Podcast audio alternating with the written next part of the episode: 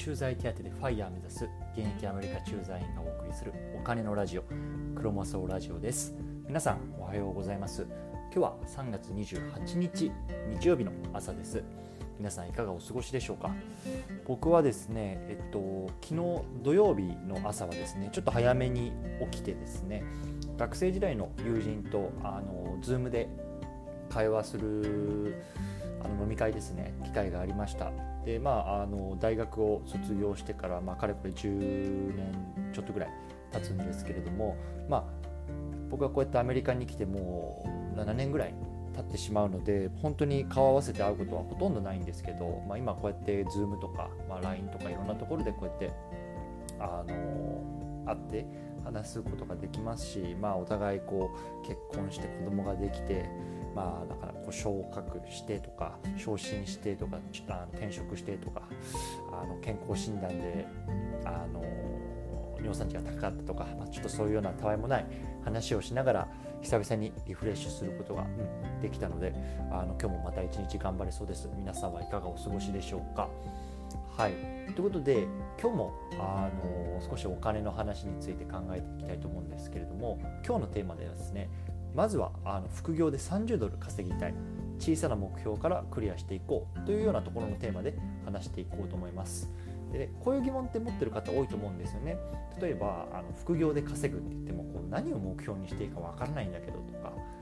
ツイッターの副業のあの赤とかを見ているとこうみんなの副業収入例えばもう5桁6桁7桁ですとかって言ってそういう収入がこうやばすぎて本当俺何やってんだろうってなえると。いうようなところの疑問があると思うんですね。でこれ実はあの僕自身なんですよ。でやっぱり、僕も、えっと、昨年の年末ぐらいからかなあの副業を始めましてまあやっぱりなかなか難しくて伸びてないですよ正直、うん、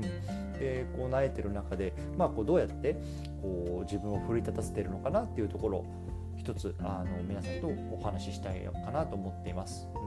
であのまず答えなんですけどあの僕自身はですねそのまずはそのインターネット代月々こう30ドルとか40ドルなんですけどを稼いでみようと小さいところからコツコツやっていこうっていうところで、まあ、目標にしながら、まあ、日々頑張ってるような感じですね。でなんでこういうような話を今日しようかなと思ったら思ったんですけど、まあ、あの面白いツイートがあったんですよ。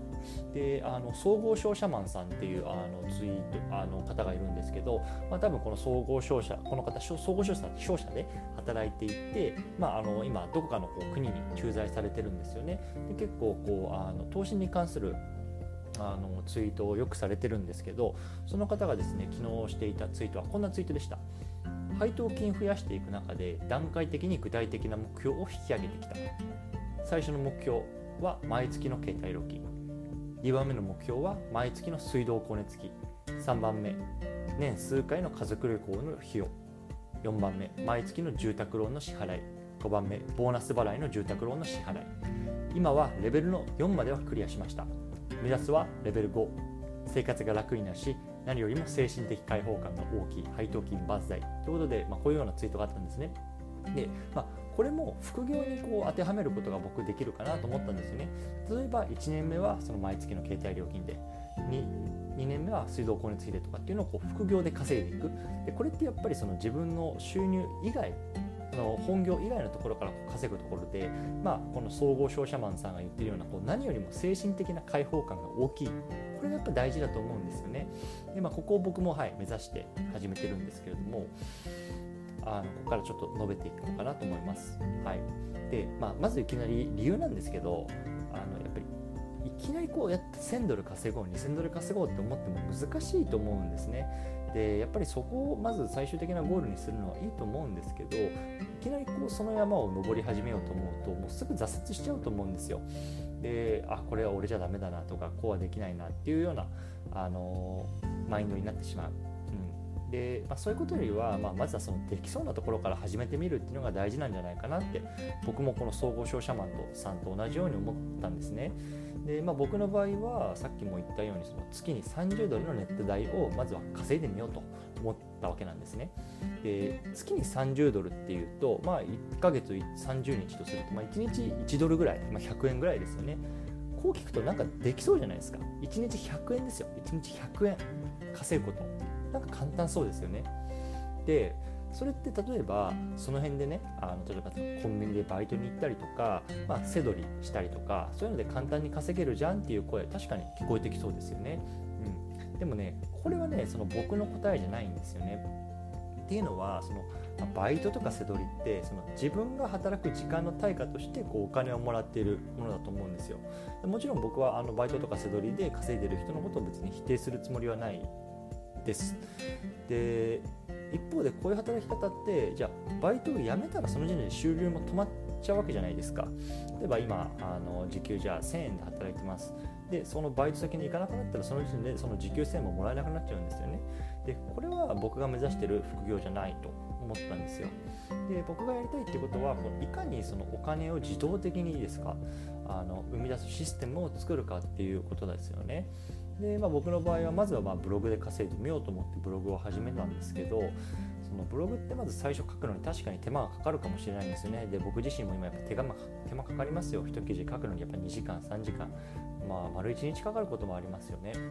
でただそれって1回書けばその後はその自動的にその収益ができるような仕組みが作れる可能性がやっぱあるわけですよね。でそこがやっぱ一番大きいと僕は思ってるんですよ。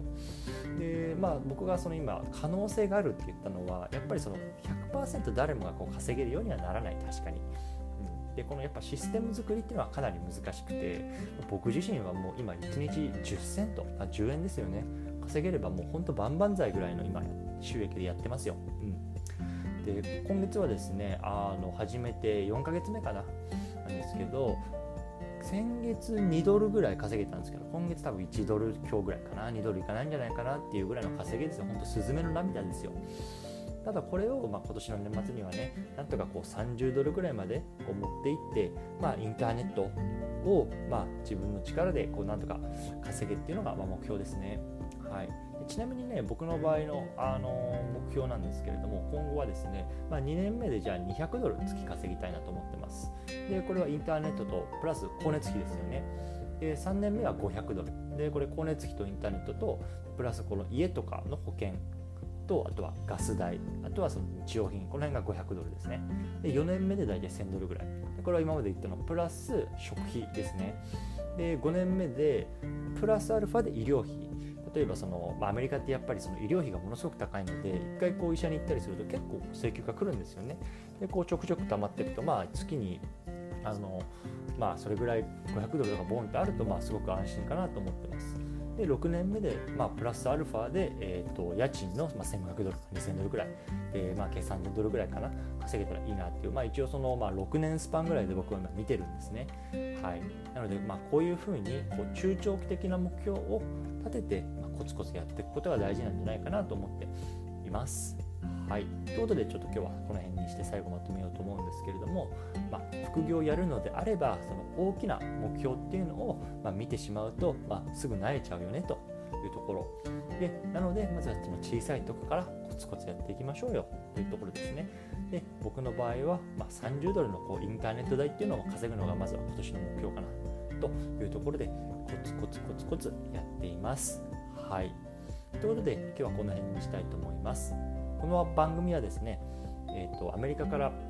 こういうお金の話であったりとかこう自由な人生について考えるっていうのをテーマに毎日配信しています。